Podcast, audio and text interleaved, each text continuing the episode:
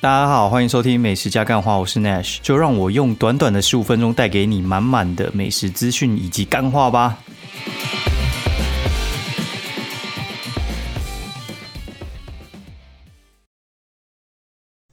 大家好，欢迎收听美食加干话，我是 Nash。然后这一集是第四季的第三十二集，然后很开心又过了一周，对，这这周又跑去台中、高雄一趟，所以。今天下午才回来，然后今天晚上原本是有那个哦中日的哎台日哦 台日的冠军赛，然后我我也没去抢票，然后朋友有抢到，又问我说要不要去看啊？其实老实讲，单身的时候我是还蛮想去看的，对，就是在大巨蛋嘛，然后又是看起来是一定好看的剧本，然后这个剧本就跟 我想的差不多哦，就是那种就是一分之差，然后。隐恨，然后就是，呃，打的都还算完美，就是输在失误上面，对，然后最后的时候好像有点反攻契机，然后又把你的火扑灭，那这就是我们熟悉的中华队，但就就这样吧，对啊，然后亚锦赛我就觉得有点看不太习惯，因为亚锦赛的那个成绩比较低啊，然后日本是派那种社会人来打，然后韩国是派那种就是。刚上一军没多久，就是菜比巴啦。然后台湾派的其实也是业余跟一些菜比巴，对，那也是有几个老将。所以其实我觉得，如果说那个分分数的话，我觉得台湾的那个分数可能是一百分好了。然后社会人我觉得大概是九十五分。然后呃韩子的韩子的那个明星队的话，我觉得大概是八十左右。所以你打赢韩国，其实我觉得蛮正常的。就是不是韩国队都很强，但是我觉得日本人好像就是从小打棒球，所以话他们的人数就比较多。他们社会人其实他们的业余其实比我们的业余强很多。对，所以你去看那个什么东盟就知道，他们其实还蛮厉害的。对，大概是这样子。然后刚才看完，然后就真的吃锅贴了。看完才进来录音啊。对，那这次的话，我觉得就。应该就没有棒球赛事了吧？现在十二月多，然后下次再看到棒球，可能就是三月的事情了。那中间也是有一些冬季联盟，但冬季联盟 MOD 就很不好看到。然后大概这几个月就改看篮球吧。下下礼拜好像要跟朋友去新中体育馆看看篮球，然后星期二的时候又会卖那个什么巨人来台湾打那种就是交流赛，然后跟。中信兄弟还有乐天桃园打交流赛，然后那个票价很贵，然后三三千多吧，然后最便宜的也要八百。然后我朋友就是他们算是协办单位啊，就是他说这次为什么会跟独卖巨人打，是因为独卖巨人是报业，就是他们是独卖新闻哦，独卖新闻，然后联合报那边是就是也是新闻媒体媒体业，所以两边其实之前就有交情的，然后就是想来。交流一下这样子，然后刚好巨人队九十周年，再搭配就是台湾的大巨蛋弄好，所以就想说来办办看这样子。就是巨人是指定联合报协办，然后那个购票单位，我觉得，哎，我我猜会很恐怖啊，因为 UDN 的购票我不敢领教，我那个应该七八年前有买过，我觉得那个真的是，嗯，蛮恐怖的。我我真的不知道它有没有改善。对，因为我觉得现在比较顺的可能就是拓元吧。对，虽然很多人还是讲说抢不到，但是那个其实已经算是相对公平的。虽然还是有一些什么抢票城市还是什么之类，但是那个我觉得算是你还是有机会买得到的东西。对，好，然后我应该十二月二十四吧，圣诞节的那一天，我去看热狗演唱会。对，就是我第一次看演唱会就是看乐狗的，然后那次就觉得哇，演唱会原来这么好玩呢。对，然后那次看完之后就陆陆续续看，我记得什么伍佰啊，然后什么陈奕迅啊，什么之类的。哦，我真的觉得乐狗真的就是现场出身的，就是比较强。对，伍佰虽然是现场出身，但是我觉得他那个感染力就是也不错，但是我觉得好像是跟我的那个年年龄对对不太上啊。对，就是。五百唱到后面，我好像不知道怎样，觉得有点热，还甚至有点打瞌睡，想睡觉这样子。然后昨天还有看什么张韶涵还是什么的，还有好 KBox 风云榜吧。之前风云榜会办演唱会是办在小巨蛋，然后后来好像一去高雄办还是怎样之类的。反正 KBox 我后来就停那个订阅了，就是我现在就不用 KBox 了。我应该用了也应该也快十年了吧，十年的 KBox，然后我后来就。停用了，为什么呢？因为我我发现我其实也也不太听，你知道吗？就是我如果要听，我就听 podcast，然后如果真的要听音乐，我可能就用那个呃 YouTube 的那个 Music，就是因为你买那个会员的话，它可以让你使用。然后因为我觉得 KBox 会有些歌收不太到，我觉得有点像是什么啊？假设说啊，什么选秀节目上面啊唱了一个歌，然后那个歌很红。对，然后结果他没有出专辑的版本，然后 KBox 可能没买到之类的，他没有买那个版权的话，哦，那你可能就只能上 YouTube 去看那个影音，然后听他的声音。对，那如果你在通勤没办法看的话，就是你可以用 YouTube Music 听，我觉得还不错，也不会有那个广告的声音啊。我我觉得是还蛮好用的，可能还比 KBox 的那个歌单还要多。然后再就是 KBox 的歌很容易。授权过了之后就不能听了，对，所以你存的那个歌单呢，就诶点下去，他说哦这一首歌没有上架，就之前有上架，现在没上架，然后还遇到很好玩的事，就是他现在下架，然后过一阵子又上架，然后反正你又找得到了，然后我又不知道他们到底在冲很小，对我觉得 KBox 真的是越用越难用，对，然后它那个价钱的确是便宜，但是我后来就觉得说也不必要嘛。就跟我这次去取消掉我的那个美国运通一样，我就觉得，当我觉得越用越少的时候，我是会选择就是断舍离，就是把它直接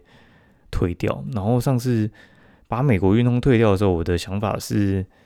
因为日月千禧应该算是我比较常去住的嘛，就是去去台中住，然后但是因为有认识，然后有那种亲友方案，他三千九就可以住了，然后平价日都一样，然后一克早餐。对，我觉得还蛮 OK 的，就跟跟那个日月千禧那个价钱差不多，因为房型不一样啊，所以三千九，然后面向就是比较好的景哦，所以我会觉得比较 OK 了。然后这次刚好年底的时候，因为我退掉的时候是十月嘛，他们十二月原本有个方案出来，然后大幅调涨，然后美国运通就选择就不继续做了，对，所以我会觉得说，哎，还好停卡是正确的。然后它有些吃的东西啊，越变越少，然后折数越调越高，对，就觉得说好像其实 不知道这个时代，如果说你要维持那个同样的同样的折扣的话，你可能就是要付多一点给人家当权利金。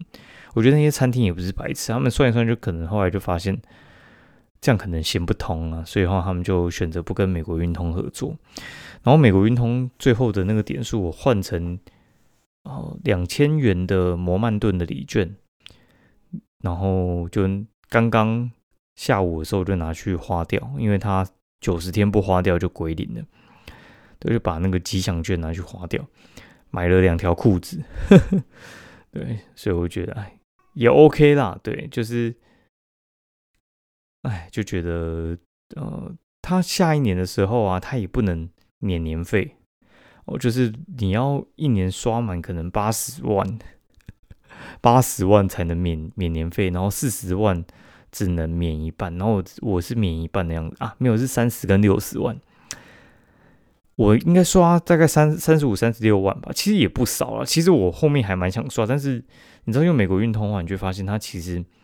Cube 卡比较好用，Cube 卡就是回馈三趴嘛，那你要累积美国点美国运通那个点数，它其实。我老实讲，还是直接回馈会比较好一点。那之前会就想说，其实像一般的现金回馈卡，有时候就零点几趴，我就觉得那就算了。但是 Cube 那个三趴真的还蛮多的，所以后来我就几乎都在刷 Cube，然后它的回馈点数也充蛮多。像我们去日本玩的时候，那个那个给的真的很多，反正就是真的刷到一个不要不要，对，然后它的回馈我觉得蛮恐怖的。所以后面就几乎没有再刷美国运通，而且它其实很多地方都不太能刷，那我就觉得很晦气，就是就是我办你这张卡，然后有年费，然后你福利一直缩减，然后有些地方又不能刷，然后下一年的时候你又跟我收八千块的那个年费，哦，然后结果优惠再继续更少，然后因为你难刷，所以我没有办法到处都刷，所以我年费也没办法整个免除。那我就就在想说，那现在美国运通的那个存在价值到底是什么？所以我就把它剪了。然后我觉得美国运通的话，现在可能好一点，就是它有那个大白，它的大白就是你可以去用它的贵宾室。然后我觉得，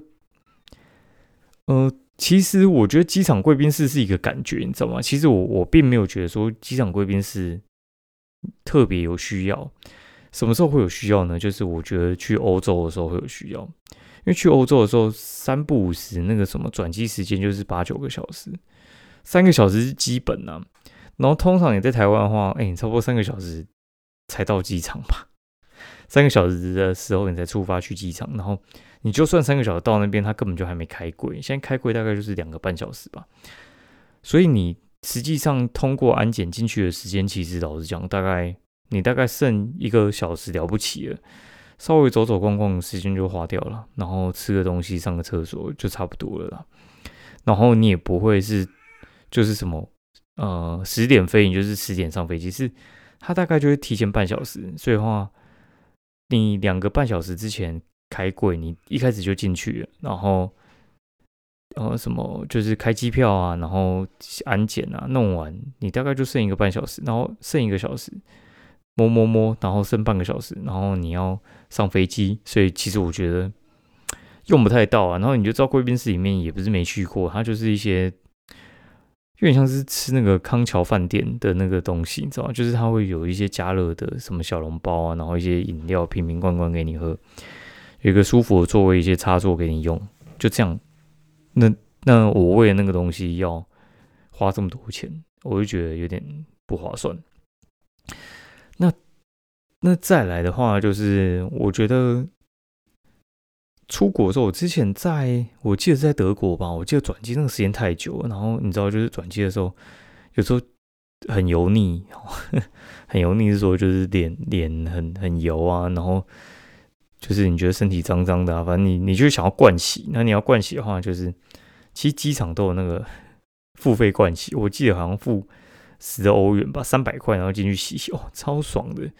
对，我觉得那个钱花的很值得，就是你会觉得说哇。这边洗完整体又舒服一点，因为其实你在飞机上一直睡一直睡，然后就会蛮容易出油的，然后头发就会觉得油油腻腻的，就很不舒服了。所以我觉得在机场里面是是 OK 的，就是你你有好一点的休息品质是不错的。好，然后再来的话，就是这周这周去。台中、高雄就是帮帮我爸庆生嘛。那帮我爸庆生的话，这次就该怎么说啊？就是我我觉得，嗯，有时候就是求一个求一个平安，求一个方便。对，就是你你也不知道说接下来还有多少时间可以跟家人相处，所以话就是能够回去就回去嘛。因为我觉得其实出社会能够回去的时间有限，然后再来就是有家庭之后回去时间更有限。那这次的话，就我带我大女儿回去而已，然后那个老老二跟妈妈就在台北休息。对我觉得也也不错啊，就是像像这样子也挺好的。对，就是至少还能还能回去一趟。对啊，不然的话，我觉得接下来小朋友再再大一点，你就不知道到底是方便还不方便。对，因为他们接下来像我开始送我老大去上什么，就是科建美语，然后。科建美语，他们就是那个那个课程，就是平日晚上的什么，就是下课的那个时间去，然后就发现，诶，如果是这样的话，你那一天就变你，你其实一定要要去，所以话他不能不太能弄请假，就是你一定要去参加，然后你你那个时间就跑不了，等于说你有一天就被固定在那里。啊，所以我会觉得说，其实你能够动的时间越来越少，接下来他们就是越补越多科嘛，对吧？然后两个小朋友，呢，可能补习时间不一样，然后又有些人不太能够帮忙接送的话，然后就变假设说都是我在接送，其实几乎那个时间就定了。那你就不太能有什么差错了，对吧？你现像现在就是我没有在上班，我还比较灵活一点。那一般上班的人，我觉得就我看就蛮难的啦。然后其实我看这一次的什么谁来晚餐，然后我其实看一看，我就觉得说，哎，返乡工作是不是其实也还不错？就是回回高雄或回台，哎，没有回台中，就是去台中好像也不错。因为我一直觉得台北其实还蛮蛮拥挤，虽然是生活起来真的蛮习惯的，就都市真的蛮方便的。但其实我住过花莲，我其实蛮喜欢花莲的那种感觉，对，就是蛮蛮 chill，对，然后也不会这么有压力。哎，像我们这次去台中，它真的很热门的店，老实讲也平日中午去你。你顶多就是客满，你不会这边站着排队，然后排操场那么等半个小时一个小时啊？我觉得还是蛮放松的，对，大概是这样子。好，然后我们再来讲一下这周吃什么哈。这这周开始工作比较多啊，接下来接下来几周应该就会比较比较少一点了。像。好，然后上周也要去吃什么龙后牛排，那龙后牛排就是来请我帮他野配，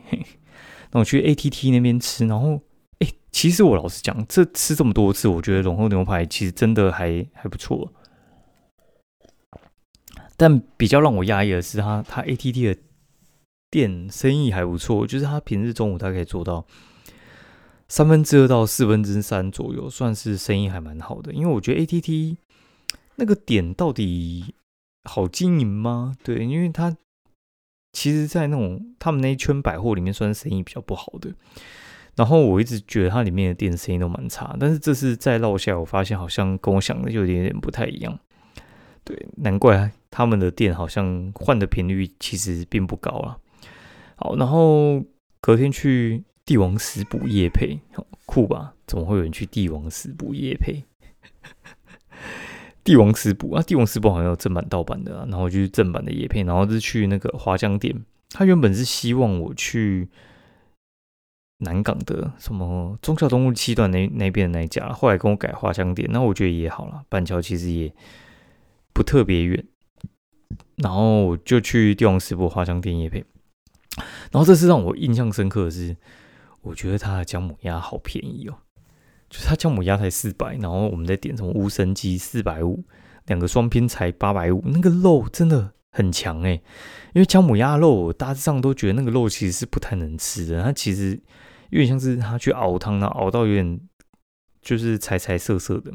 但是他们姜母鸭的汤，它其实我觉得好像是分开准备的吧，然后他们呃。那个肉啊，我觉得就哇，很像就是好吃的那种鸡汤的肉一样。好吃的鸡汤肉的话，就是像鸡汤的汤是另外炖，然后肉是另外处理，然后但是两个加在一起，你不会觉得说好像就是那个鸡肉被炖完之后很柴，因为它是分开准备的，所以我觉得其实还不错，那我很推。那你不要点它的肉片，我觉得一切都好。然后隔天有去那个。呃，牛格牛肉面，我们去内湖夜配一家店，然后，但是他没有那么早开，我们就先去吃牛格牛肉面。那牛格牛肉面跟牛耳牛肉面两家其实是兄妹店，然后我觉得还不错啊，推了。然后他还没开门，就一堆人会排队。那李记甜品吃到一半是有蟑螂冲进来啊，我傻眼。对我还有拍照，所以我真的不是口说物品，就有蟑螂冲进来，然后就直接用椅子把它压死。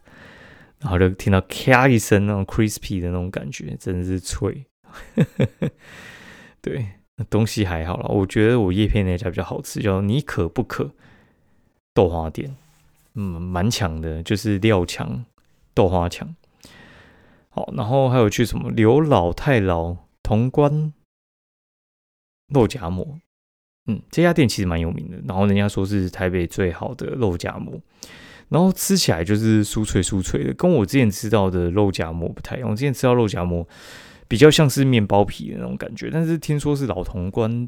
呃这个派系的肉夹馍是比较酥脆酥脆的那种感觉。好，然后还有去啊鹅川哦，就是去鹅川吃他们的那个酸菜鱼哦。那那那一次是去该怎么讲？去拜虎爷，然后我们几个人要拜拜之前，然后就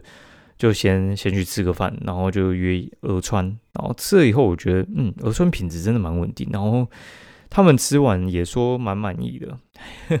就一个人吃下来大概六七百左右，吃的算还算蛮满足的，然后就去拜虎爷，那这次去拜虎爷算是我今年拜的第三次，然后觉得其实还蛮蛮有效的，对。我觉得虎爷真的蛮厉害的，嘿，然后再来就是插播一件事情，我觉得也很有趣，就是我们之前经营的那个餐厅，然后后来退股，退股，他上上礼拜的时候，礼拜五吧，礼拜五的时候就把那个退股的钱分回来，好，然后我觉得。就很像心中放下了一件事情，然后你就去回想你们以前合作的过程，然后你就觉得真的蛮可惜的，然后你就觉得说，其实当初还蛮多信任的啊。我觉得就是相信才会投资嘛，然后也是看了很多很多有的没的，然后我那个时候是觉得，如果他都不成功了，那我我投其他人哪会成功？但是他哎，他他的确挂，所以。我后来发现一件事情，其实你不能看这个人感觉很有能力，你就去投资他。他最好是有过往的战绩哦，因为我觉得成功是成功是成功之母。对，就是你如果成功一次的话，其实你去复制你的成功比较容易。就是我现在真的不太相信那种凭空创造的成功，就是你想一个策略，想一个办法，但是那个办法从来没有实行过，然后也没有人成功过。哦，你要去用这种方法，我觉得这种我还不如跟在别人后面，然后做第二名，我觉得还比较嗯容易一点。对我觉得有成功经验人，他们一定是有一些自己的独门之处了。对，然后这次就觉得哇，很可惜，还是失败了。对，然后最好笑的是，因为旗下几间店嘛，然后因为他很离谱的是，就是他的那个老退老保都没有帮员工保。没有帮员工保，然后他就发现一个很很屌的事情，因为他没有帮员工保，然后他就被员工发现了。那员工就问他为什么没有帮大家保，然后他就说，因为为了要付你们薪资，对，然后就把劳退劳保就是先不缴，然后先欠政府钱，先发你们的钱。但他其实他说有在分期缴劳退劳保。但员工去查一下呢，就是跑去劳保局问，他说：“哦，其实没有没有缴那个劳退劳保，他也没有分期缴，他是分期缴罚款，而且就是也没有很干脆的，就是每期都给。好，然后劳退劳保没缴的话会怎样呢？就是他最后会强制执行负责人的财产，但是如果负责人旗下就已经是脱产了，哎，他就拿不到钱了。”哦，政府就是这么好玩，哎，对，然后，但是我觉得劳基法更有趣。劳基法说，如果你的雇主没有帮你保劳退劳保，你得以直接离职，不经预告。哦，你不经预告可以直接走。所以那间店直接一夕之间一天走掉五个人，然后他现在就休息了，那间店就不能开了。一次走五个人，外场全部走光，内场走一个，那到底怎么开店？对啊，然后你就会发现，就算是有这种事情，还是有一些就是破烂仔，然后就是说哦，没有老板是对的，什么我们要支持你三小之类，你就知道有些劳方真的很可悲。对，就是你们劳工已经这么可怜了，还还过这么低声下气，然后破烂怕这么会舔，哎，大家要自立自强。好，继续讲。然后后来回来的时候，还有去买那个沙拉王国啊，沙拉王国。沙拉跟寿司好吃，这我就不说了。然后它的油饭真的很不错，推荐。然后如果下次有开团，大家一定要去买买看。然后去台中的话，去吃了几家店哦。小六煎饺，这不用说，我觉得他们煎饺厉害。然后平日中午就在排队进去，超车。酸辣汤也推。然后还有东兴市卤肉公司，然后它是一家卖控肉饭的店。然后但是它卤肉饭比较强，控肉不好吃，不推。吴家中牛肉面，这应该是。不要说台中最好吃啊，我觉得可能是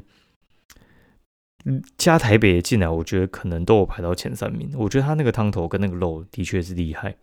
然后他的汤头搭他的面，我觉得也也优秀。对，我觉得至少前三应该是跑不掉。我觉得有点像是门前引味的那个感觉，你知道吗？但是门前引味是有点番茄的感觉，然后它没有，我觉得是类似啊，你就觉得哦，有点那种胶质，然后它加了很多好的东西进去熬。好，然后汕头牛肉流沙茶卤，啊，反正它就是一家我觉得除了牛肉以外，其他都好吃的店。它就是一家那个木炭火锅，就是它用木炭那边煮那个铜锅，诶，是铜锅嘛？没有煮火锅了，我觉得我觉得还不错。然后回高雄的时候，就跟我爸就是请他去吃那个四代母举川鳗鱼饭，好吃啊！哦，就是哪次不吃，真的很好吃。最近很喜欢吃这家，哦，现在应该不太需要排队，但是预约应该还是要了。然后还有去云来坊，哦，云来坊真的是很好吃诶。云来坊就是有得过那个米其林推荐，然后但是它很不好订位，我每次订都是